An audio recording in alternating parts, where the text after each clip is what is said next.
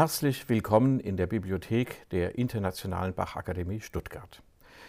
Wir sprechen heute über eine Kantate von Johann Sebastian Bach, die die Gechinger Kantorei unlängst aufgenommen hat und die nun auf CD erhältlich ist.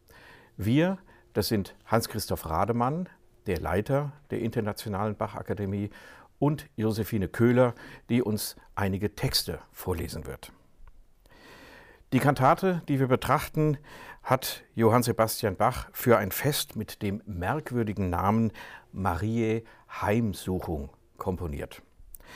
Dieses Fest wurde am 2. Juli eines jeden Jahres begangen. Was, Hans-Christoph, verbirgt sich hinter diesem Namen?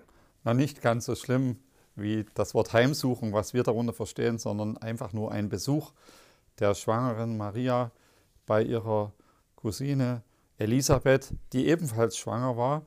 Und während Maria mit dem zukünftigen Jesus Christus schwanger war, war die Elisabeth mit Johannes dem Täufer schwanger.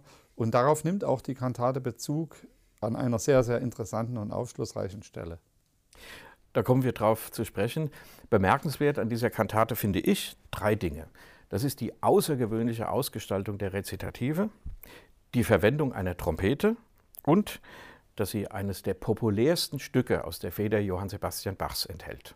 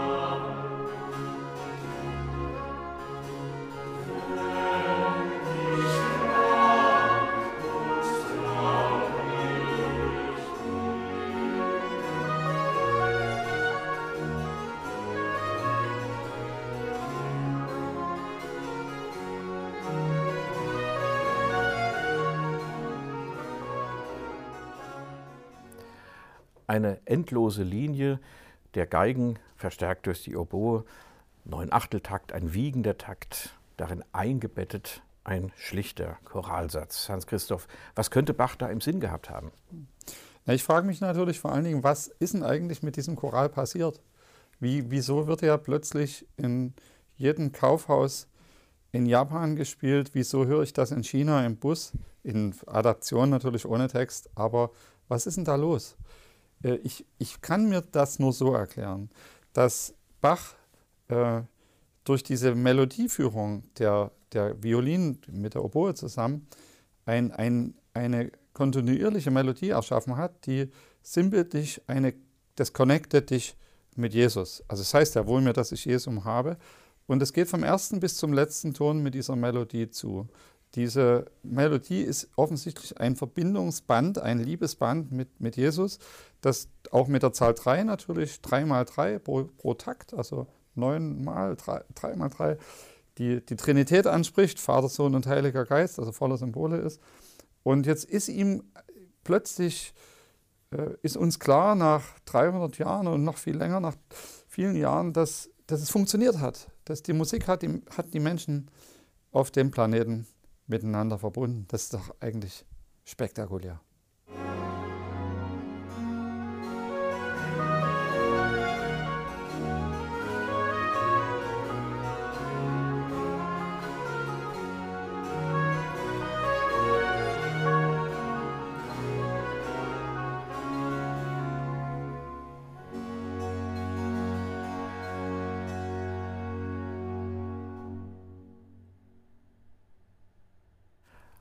Einfach wunderbare Musik. Ihr Komponist heißt Johann Sebastian Bach. Was ihm musikalisch einfällt, das sagen viele Bach-Forscher, das hat den Text zur Grundlage. Was sagt der Musiker dazu? Das ist absolut textbezogene Musik und das wissen wir ja schon aus der Musikgeschichte, dass Musik und Text miteinander verknüpft wurden. Ich, ich hatte ja die Ehre und Freude, das Gesamtwerk von Heinrich Schütz auch mal zu produzieren. Und da habe ich das gelernt, dass die Worte und die Musik eine Einheit ergeben. Und zwar eine Einheit, die das Unaussprechliche aussprechen kann mit Hilfe des Mittels der Musik. Und das ist bei Bach dann auch weiter modifiziert worden, weitergegangen. Dieser Vorgang wird immer weiter verfeinert. Und ihm ist es genauso wichtig, er will einfach die Worte an den Mann bringen. Und da nutzt er alle Möglichkeiten, die ihm zur Verfügung stehen. Mhm. Betrachten wir also mal die Texte und was Bach aus ihnen macht. Ihre barocke Sprache wurde und wird gerne kritisiert, als umständlich, verquollen, von minderer literarischer Qualität, was auch immer das dann heißen soll. Aber auch die Texte richten sich nach etwas aus, nämlich meistens jedenfalls nach den Lesungen, die für den Gottesdienst an den Sonn- und Feiertagen jeweils vorgeschrieben sind. Am Fest Mariä Heimsuchung nun stand eine berühmte Geschichte vom Beginn des Lukasevangeliums auf dem Programm. In diesen Tagen machte sich Maria auf den Weg und eilte in eine Stadt im Bergland von Judäa. Sie ging in das Haus des Zacharias und begrüßte Elisabeth. Und es geschah, als Elisabeth den Gruß Marias hörte, hüpfte das Kind in ihrem Leib. Da wurde Elisabeth vom Heiligen Geist erfüllt und rief mit lauter Stimme, Gesegnet bist du unter den Frauen und gesegnet ist die Frucht deines Leibes. Wer bin ich, dass die Mutter meines Herrn zu mir kommt? Denn siehe, in dem Augenblick, als ich deinen Gruß hörte, hüpfte das Kind vor Freude in meinem Leib. Und selig, die geglaubt hat, dass sich erfüllt, was der Herr ihr sagen ließ. An dieser Stelle kommt jetzt ein berühmtes Lied, eines der biblischen Lieder, das Magnificat, meine Seele erhebt den Herrn, von Theologen hundertmal ausgedeutet, von Komponisten viele tausendmal, das kann man glaube ich so sagen, auch komponiert, auch von Johann Sebastian Bach gibt es eine Magnificat-Komposition. Und der Wortlaut dieses Liedes ist so. Meine Seele preist die Größe des Herrn und mein Geist jubelt über Gott, meinen Retter. Denn auf die Niedrigkeit seiner Magd hat er geschaut. Siehe, von nun an preisen mich selig alle Geschlechter. Denn der Mächtige hat Großes an mir getan und sein Name ist heilig. Er erbarmt sich von Geschlecht zu Geschlecht über alle, die ihn fürchten. Er vollbringt mit seinem Arm machtvolle Taten. Er zerstreut, die im Herzen voll Hochmut sind. Er stürzt die Mächtigen vom Thron und erhöht die Niedrigen. Die Hungernden beschenkt er mit seinen Gaben und lässt die Reichen leer ausgehen. Er nimmt sich seines Knechtes Israel an und denkt an sein Erbarmen, das er unseren Vätern verheißen hat. Abraham und seinen Nachkommen auf ewig. Und Maria blieb etwa drei Monate bei ihr. Dann kehrte sie nach Hause zurück.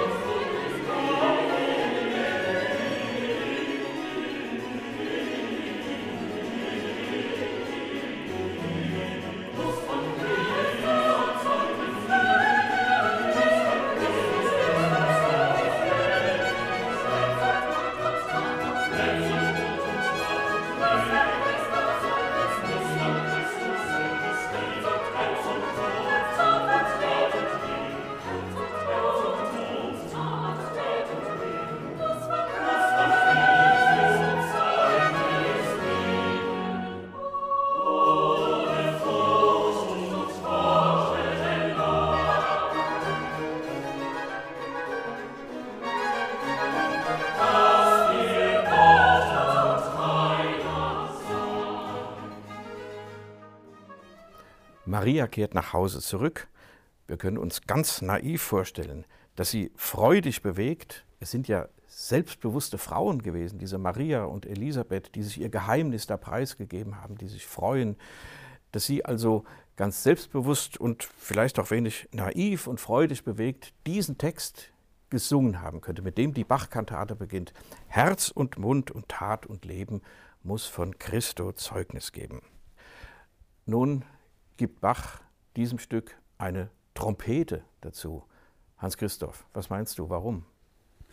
Ich denke, das hat wahrscheinlich was mit Bachs Situation zu tun in Weimar. Bach war plötzlich in eine Arbeitswut verfallen, die momentan nicht erklärbar ist. Er schrieb in kürzester Zeit drei Kantaten und er muss irgendwas vorgehabt haben mit diesen drei Kantaten. Man vermutet, dass er darauf spekuliert hat, den Titel des Hofkapellmeisters zu erlangen, indem er das, alle Register zieht seines Könnens. Und da hat er eben unter anderem diese Kantate geschrieben und auch noch die Kantate Wachet betet, Kantatenverzeichnis 70, Bachwerkverzeichnis 70, wo auch so eine obligate Trompete mitschmettert.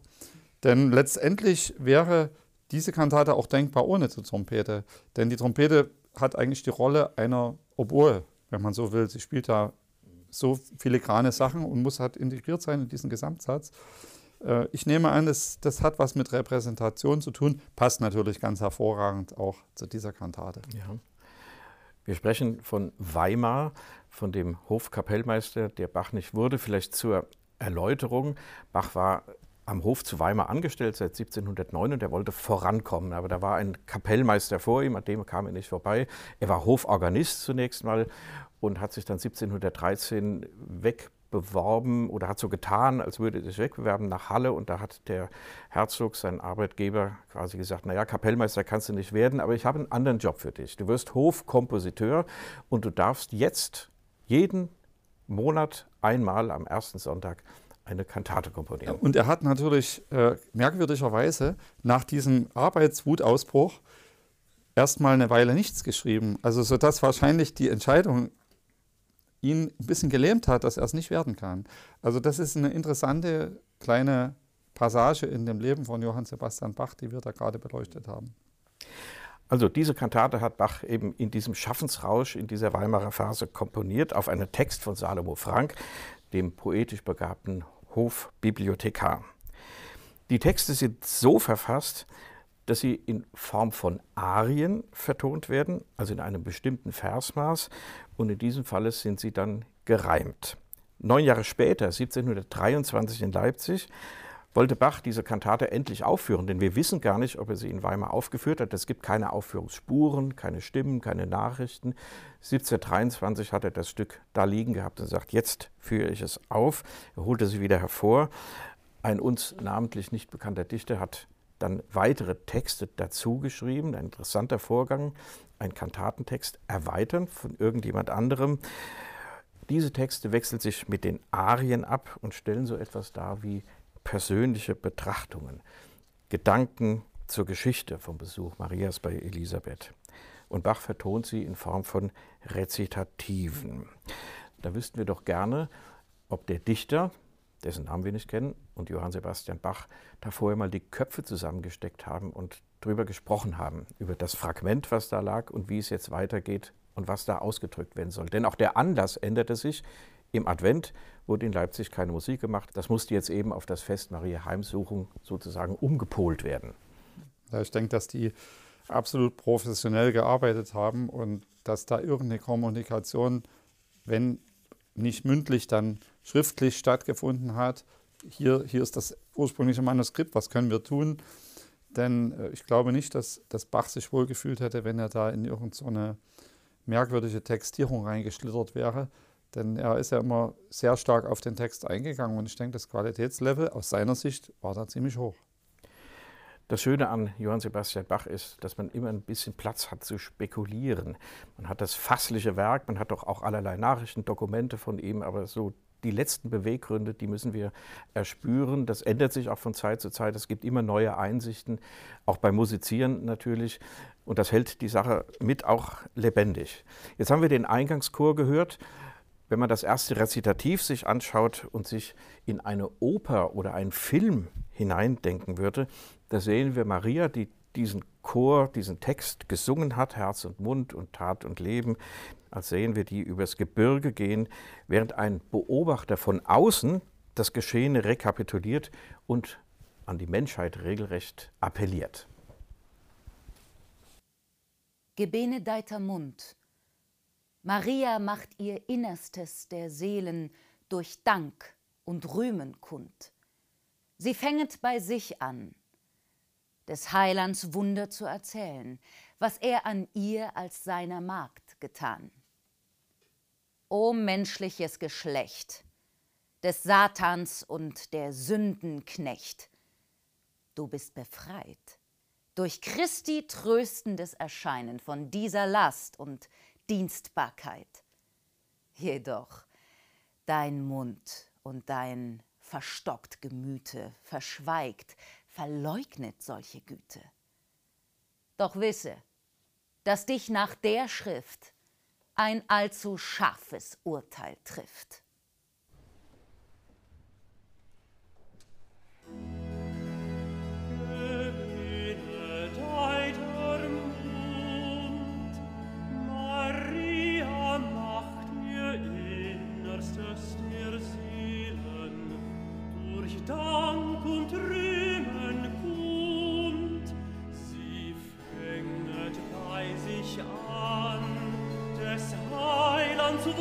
zu erzählen, was er an ihr als seiner Magd getan.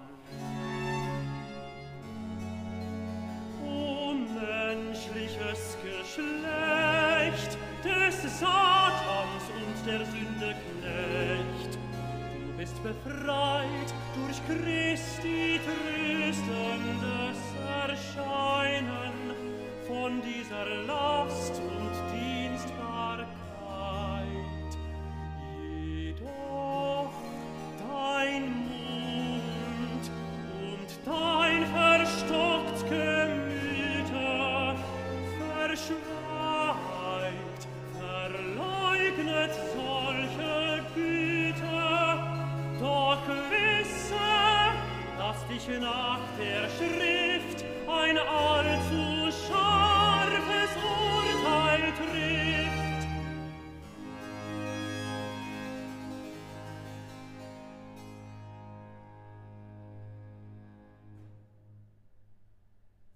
Die Rolle des Tenors ist ja irgendwo ein bisschen klar zu benennen. Ein Tenor in Bachs Werk ist immer so ein bisschen der Repräsentant, der für die Kirche spricht. Und das Interessante ist ja, das könnte auch von der Kanzel erklärt werden oder vom Lektor, was der Tenor hier sagt, nämlich was mit der Maria los ist und gleichzeitig die Erläuterung, was mit der Menschheit los ist. Die Grundvoraussetzung des Verständnisses ist ja das, dass der Mensch ein fehlbares Wesen ist. Das wird ja hier ganz klar angesprochen und es nimmt Bezug auf den Eingangschor, wo es ja heißt, ohne Furcht und Heuchelei soll man Christus bekennen. Also man soll sich zum Erlöser bekennen äh, und nicht quasi den Dingen erliegen, wie so eine Falschaussage zu machen oder irgendetwas. Ne? Und das ist das Interessante an der Grundkonstellation dieser Bachschen Musik, dass sie immer davon ausgeht, dass der Mensch eben diese Defizite aufweist und Jesus oder der Heiland oder Gott ihm dabei helfen kann, trotzdem sein Leben zum Gelingen zu entwickeln. Also das ist, glaube ich, sehr, sehr wichtig. Mal abgesehen von diesen inhaltlichen Erwägungen, Hans-Christoph, da gibt es ja die Musik mit diesem Streichersatz um die Stimme herum. Das könnte ein Heiligenschein sein. Das könnte auch erinnern an das, was Bach wenig später in der Matthäus-Passion macht, nämlich die Worte Jesu Christi immer mit diesem ja, Heiligenschein oder was sonst zu umgeben. Ja, man könnte es vielleicht so nennen, dass der, der Sprecher dieser, dieses Rezitativs, der Sänger dieses Rezitativs, der ist quasi erleuchtet. Und das erleuchtete Feeling kommt durch diesen tollen Streicherklang. Und da haben wir ja schon oft drüber gesprochen, auch in anderen Podcasts. Dieser Streicherklang teilt Dinge mit. Und das ist eben das Großartige an dem Ganzen. Auf das Rezitativ folgt eine Arie, wie das oft so ist in der Kantate. Und ihr Text geht aus von dem Wort verleugnen. Das kam mit dem Rezitativ zuvor vor. So ganz zufällig scheint mir der Hinweis auf die Passion nicht, mag weit hergeholt sein, aber die Leidensgeschichte, mit der Jesu Leben zu Ende geht, die hat ja diesen Aspekt auch des Verleugnens. Da gibt es also den Petrus, der seinen Herrn verleugnet. Der wird gefragt, bist du auch dieses Menschenjünger einer? Und er sagt dreimal nein und dann kräht plötzlich der Hahn. Und dann bekennt, dann erkennt er, dann erkennt Petrus, dass er die Unwahrheit gesagt hat. Er ging hinaus und weinete bitterlich, heißt dann in dem Text der Passion. Und in der Kantatenarie heißt es etwas verklausuliert. Doch wer ihn auf dieser Erden zu verleugnen sich nicht scheut, soll von ihm verleugnet werden, wenn er kommt zur Herrlichkeit. Wir hören diese Musik gleich, Hans Christoph. Da kommt jetzt eine Oboe drin vor in dem Werk. Ganz verhaltene Musik und doch dieser strenge Text. Ja, fragiler, der Text ist, ist knallhart, kann man nicht anders sagen. Und die, die Arie ist soft. Also das ist eine Arie, die feinsinnig ist und ja, verhalten und zurückhaltend. Wahrscheinlich hat es was mit dem unsicheren Gefühl zu tun, mit dem Verleugnen. Und die äh, Arie bietet mehrere Indizien dafür, dass es auch das Verleugnen bezeichnet ist durch die Musik, nämlich durch, indem der Takt sich selbst verliert. Der, der Dreiertakt wird oft mal durch andere Rhythmisierungen so gestört, dass der Takt sich quasi verleugnet, die Taktform verleugnet ist und dann durch mehrere kleine Tonleitern, die in die Höhe führen und dann so merkwürdig flüchtig wieder zu Ende gehen, der Versuch sozusagen, äh, den Gott zu erreichen, immer wieder ein bisschen in Frage gestellt ist durch diese Melodie. Das ist, das ist hochinteressant und lohnt sich mehrfach anzuhören.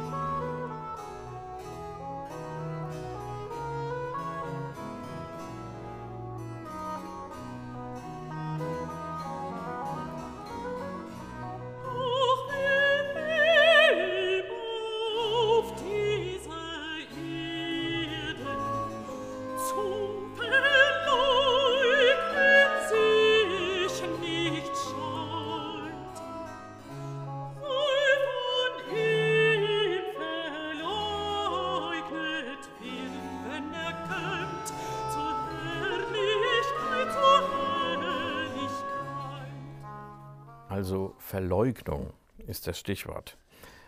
Bach und sein Dichter greifen aber noch ein anderes Wort aus diesem Rezitativ auf, nämlich das Wort verstockt. Das heißt, man öffnet sich nicht. Man öffnet sich nicht für neue Erkenntnisse und Einsichten. Jedoch dein Mund und dein verstockt Gemüte verschweigt, verleugnet solche Güte. So ist dieser Zusammenhang konstruiert. Und dann geht es weiter. Verstockung kann Gewaltige verblenden, bis sie des höchsten Arm vom Stuhle stößt. Doch dieser Arm erhebt, ob schon vor ihm der Erde Kreis erbebt, hingegen die Elenden. so er erlöst. Ja, das ist richtig aus dem Magnificat der Maria herausgezogen und das ist also revolutionär. Aufruf zur Empathie und Kampf sozusagen gegen das Unrecht. Das kann man nicht anders sagen. Denn wie, wie soll das sonst zu verstehen sein, dass die Gewaltigen vom Thron gestoßen werden und die Armen aufgerichtet werden? Das ist schon extrem interessant und aufrüttelnder Text, finde ich. O hochbeglückte Christen, auf, machet euch bereit. Itzt ist die angenehme Zeit, itzt ist der Tag des Heils. Der Heiland heißt euch Leib und Geist mit Glaubensgaben rüsten. Auf, ruft zu ihnen im brünstigem Verlangen, um ihn im Glauben zu empfangen. O hochbeglückte Christen, auf, machet euch bereit, jetzt ist die angenehme Zeit, die angenehme Zeit. Jetzt ist der Tag des Heils, der Heiland heißt euch Leib und Geist. Mit Glaubensgaben rüsten, aufruft zu ihm in brünstigem Verlangen, um ihn im Glauben zu empfangen.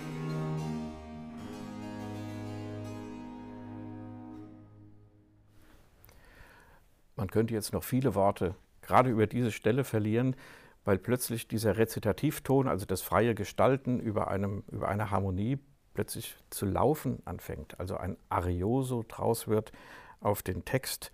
Jetzt ist die angenehme Zeit. Also da ist keine Unsicherheit mehr, sondern es ist in es läuft in geordneten Bahnen. Aber gehen wir mal weiter, Hans-Christoph, ähm, zur folgenden Arie. Da tritt jetzt plötzlich eine Violine Solo in Erscheinung. Und es kommt der Gedanke, mach dich bereit. Das ist ja adventlich gedacht. Wir erinnern uns, die Kantate ist eigentlich für einen Adventstag geschrieben. Was ist diese Geige? Und das wird von einer Sopranistin gesungen. Wer ist das? Ja, oft sind es sehr verinnerlichte Gedanken, die mit der Violine zu verknüpfen sind. Ich erinnere nur unsere Zuschauer an die Arie aus dem Weihnachtsoratorium, Schließe mein Herz, die selige Wunder, die auch mit der Solovioline geschrieben ist und sehr, ein sehr verinnerlichtes Thema aufruft. Ja, und der Sopran, die Sopranstimme ist oft so symbolisiert die betende Seele, also die direkt in den Dialog mit Jesus eintritt. Das Stück ist ja auch wieder mit zahlreichen Triolen komponiert und dann auch mit relativ ruhigen Harmonieführungen, sodass praktisch der gerade Weg, das Hingelangen zu dem eigentlichen Ziel hier das Thema ist, dass man erreicht und das sehr schön mit so einer Art Begradigung der Musik in den Akkordbrechungen sehr schön äh, bildlich dargestellt ist. Und das läuft direkt zu auf den Choral, den wir eingangs schon betrachtet haben. Wohl mir, dass ich Jesum habe, oh, wie feste halte ich ihn, dass er mir mein Herze labe, wenn ich krank und traurig bin. Wer spricht hier, Hans-Christoph? Die einzelnen Mitglieder der Kirchgemeinde, die in Leipzig dem Ganzen beigewohnt hat und natürlich heutzutage jeder Einzelne, der das hört, jeder Einzelne, der da mitwirkt. Es, es ist jedes einzelne Individuum angesprochen. Es wäre interessant zu wissen, ob man in Leipzig im Gottesdienst dieses Stück, wenigstens die Melodie, mitgesungen hat oder innerlich mitgesungen hat. Ja, ich bin da eigentlich relativ überzeugt, dass das üblich war, dass man da mitgesungen hat.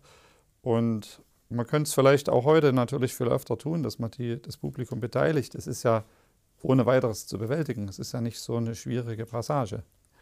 Nach diesem Choral kommt ein Schnitt. Die Kantate ist zweiteilig. Jetzt käme eine Predigt. Manchmal weiß man auch, was gepredigt wurde, weil die Manuskripte der Predigt erhalten sind. Und die war lang wahrscheinlich, die war Predigt. Lang. Ja. Eine Stunde. Und es, war kalt vielleicht. Nein, im Juni nicht, aber äh, um die Weihnachtszeit wäre das natürlich dann verbunden mit einigen Opfern, die das die die Gemeinde bringen musste. Es gibt im Dom zu Freiberg, dort wo diese herrliche Silbermann-Orgel steht, in der Nähe da, wo du herkommst, Hans Christoph, eine Sanduhr, die 30 Minuten braucht, um sich von oben nach unten zu entleeren. Das war für die Predigt. Und zwar für die halbe. Also der Prediger drehte die dann um und er musste genau eine Stunde predigen, nicht mehr und nicht weniger in der kalten Kirche. Da hören wir lieber eine lange Bachkantate. Und nach der Predigt kommt jetzt eine Tenor-Arie, die eigentlich auch eine Ich-Arie ist. Der Text lautet so. Hilf, Jesu, hilf, dass ich auch dich bekenne in Wohl und Weh, in Freud und Leid, dass ich dich mein Heiland nenne, im Glauben und Gelassenheit, dass stets mein Herz von deiner Liebe brenne.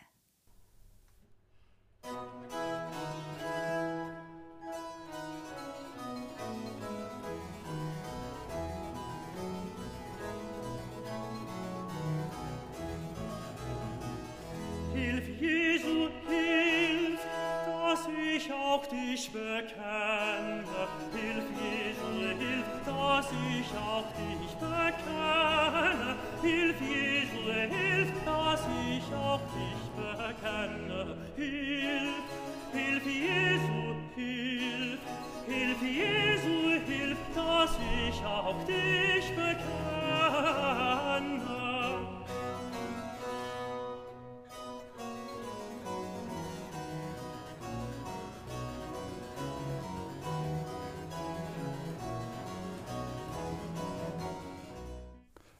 Da haben wir wieder die Triole gehört. Man muss natürlich genau hinhören, in, die, in der Bassgruppe, im Cembalo ist jeder einzelne Ton mit drei Tönen noch äh, ergänzt und das ist das Brennen des Herzens. Wahrscheinlich auch deswegen in der Bassstimme, weil das Herz ja im Körper drin, tief drin ist und das eben im Innersten passiert. Also das sind diese Metaphern dieser Musik, die uns immer wieder faszinieren. Und darüber diese Aufforderung, Hilf, Jesu Hilf, das hat so etwas Fanfarenartiges, so eine, einen flehenden Charakter, möchte ich mal sagen. Und jetzt brennt das Herz vor Liebe. Und wenn das Herz vor Liebe brennt, dann will man das äußern. Wenn sich Freude und Begeisterung eben mitteilen wollen. Das kennt jeder von uns in bestimmten Lebenssituationen. Bevor das kommt, setzt der Text der Kantate wieder ein Rezitativ.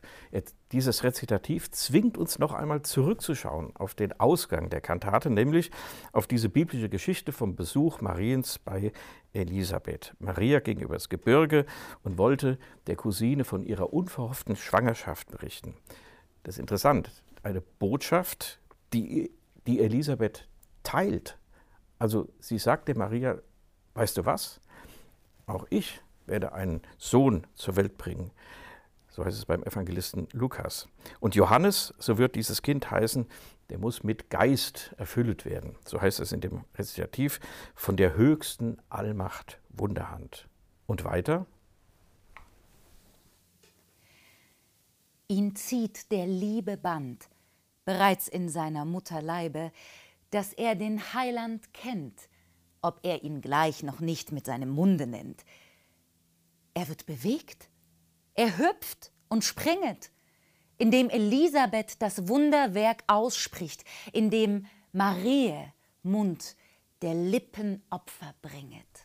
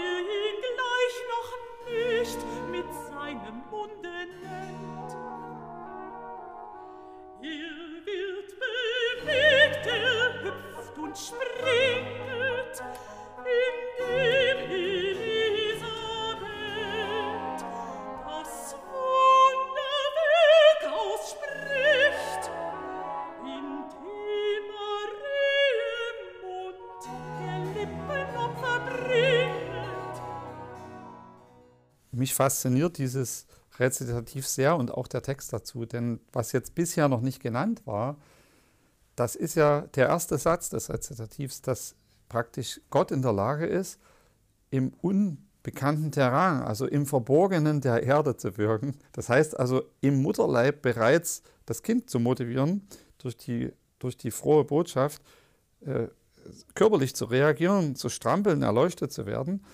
Äh, und das, das ist ja ein, wirklich ein interessanter Text, der auch mit, mit den Motiven des Rezitativs sehr gut korrespondiert, nämlich der Begriff der Liebe, des Liebesbandes, von dem ich ja vorhin bei dem Choral bereits gesprochen habe, das bei Bach eine ganz große Rolle spielt, das durch die beiden Oboen ganz plastisch formuliert ist.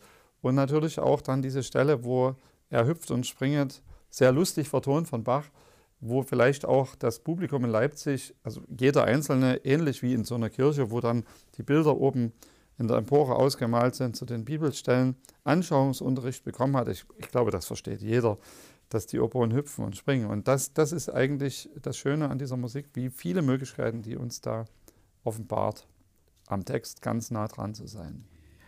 Dieses Motiv hüpft und springet, das prägt auch oder löst auch die Musik der folgenden Arie aus. So kann man vielleicht sagen.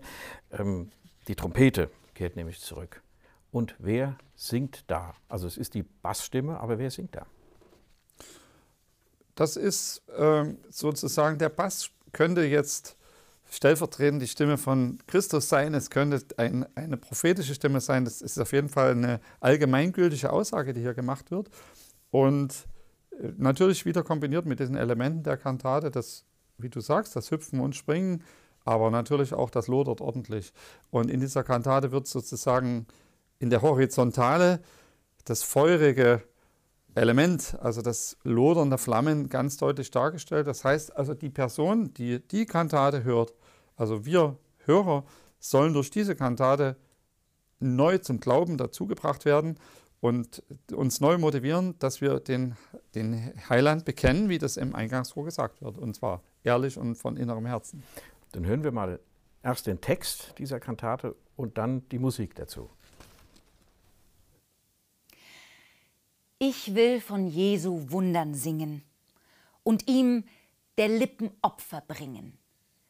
Er wird nach seiner Liebe bunt das schwache Fleisch, den irdschen Mund durch heilges Feuer kräftig zwingen.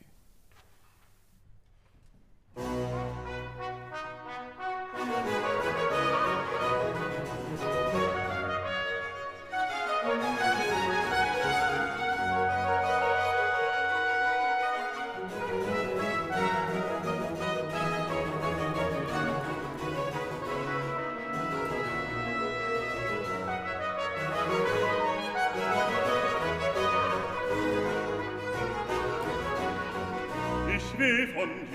gefunden singen und ihm der Lippen Opfer bringen und ihm der Lippen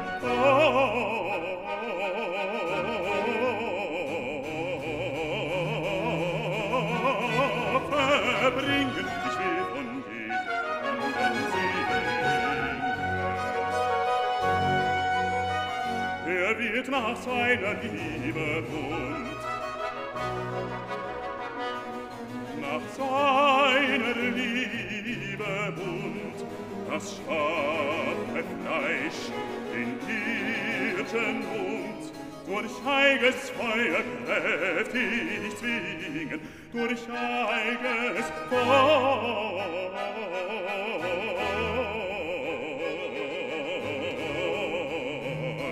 kräftig zwingen.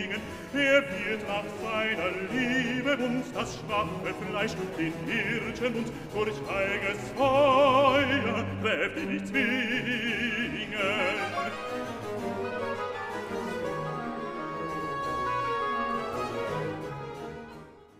Wunderbare Musik, die Johann Sebastian Bach hier erfindet. Befreit, gelöst. Aber wer singt hier? Josephine, du hast dich mit den Texten ja sehr beschäftigt, um sie hier vortragen zu können. Was war deine Idee? Wer könnte hier sprechen? Also mein erster Gedanke war schon, dass es eventuell sogar Johannes ist, der äh, weiß, dass er eine prophetische Aufgabe hat und ähm, Jesus begegnen wird und ihn taufen wird. Und ja, vielleicht hat man sich das dabei gedacht. Hans-Christoph, Josephine sagt, vielleicht Johannes der Täufer, der Künftige, der Jesus vorangeht? Ja, also soweit hätte ich mich jetzt noch nicht vorgewagt, aber ich finde es ein ganz hervorragender Gedanke, weil ich ja vorhin auch gesagt habe, es ist äh, dieser Vertreter, also Prophet oder wer auch immer, und in diesem Fall Johannes der Täufer, das wäre natürlich eigentlich ins Schwarze getroffen. Und wenn es gut läuft, wenn, wenn das Verständnis der Kantate äh, beim Hörer richtig funktioniert, dann kann er sich damit persönlich verbinden mit dieser Aussage und sagen, das hätte ich auch so gesagt. Also das ist eigentlich die Absicht von Bach, die Leute so weit zu motivieren, dass sie dann das auch empfinden können. Und diese musikalischen Ideen entzünden sich immer wieder an diesen Texten. Ja, entzünden sich am Text, sind absolut textbezogen und vernetzen sich auch innerhalb der gesamten Kantate, wie zum Beispiel die Triole, die ja in dem äh, Eingangschor zitiert wird durch, die, durch den Sechsertakt, der 2 mal 3 ist, dann wird sie in der Sopranarie bedient, sie wird in der Tenorarie bedient und im Choral und kommt immer wieder. Und da entsteht dann natürlich auch eine Verbindung zwischen den einzelnen Stücken. Und ich glaube, das war Bach halt das Entscheidendste, war bei Bach, dass er das connecten wollte. Er wollte ein Netzwerk schaffen. Und dieses Netzwerk wirkt in der Musik und wirkt äh, eventuell auch zwischen den Hörern, das haben wir ja gesagt. Ne? Sonst wäre es eben in Japan nicht so, dass die Begeisterung über diesen Choral dort im Kaufhaus plötzlich dazu führt, dass ich beim Einkaufen diese Musik höre. Ja, und jetzt passiert nämlich etwas. Der Choral, den wir vorhin schon bewundernd gehört haben, der kommt jetzt nochmal. Natürlich kann man sagen, gut, Teil 1 endet mit dem Choral, Teil 2 endet mit dem Choral. Das ist ja eine zweiteilige Kantate. Aber ich könnte mir auch vorstellen, dass Bach selbst diese Musik so gefallen hat, dass er gesagt hat, die Hörer da unten in der Kirche, denen hat es auch gefallen und deshalb kriegen sie es jetzt nochmal. Also durchaus auch einen unterhaltenden Charakter von solcher Musik. Ist das denkbar für dich? Ja, absolut denkbar. Ich, also ich glaube, er war sich seiner Mittel schon bewusst und sieht man ja in den Werkfolgen von Bach, dass er viele seiner Stücke gut fand und offensichtlich mehrfach verwendet hat, weil sie gut waren. Und das ist hier sicherlich das Gleiche. Außerdem geht es ja darum, um dieses äh, Bleibet, für, also das Bleiben, das Dranbleiben. Und da bleibt er halt selber auch dran und schreibt es zweimal. So viel also zur Kantate Bachwerkeverzeichnis 147 Herz und Mund und Tat und Leben von Johann Sebastian Bach mit dem berühmten Schlusschoral, den wir jetzt gleich im Anschluss hören. Vielen Dank Hans-Christoph Rademann, vielen Dank Josephine Köhler. Die Kantate ist zusammen mit der Kantate 21, Ich hatte viel Bekümmernis, auf einer neuen CD der Gechinger Kantorei erschienen.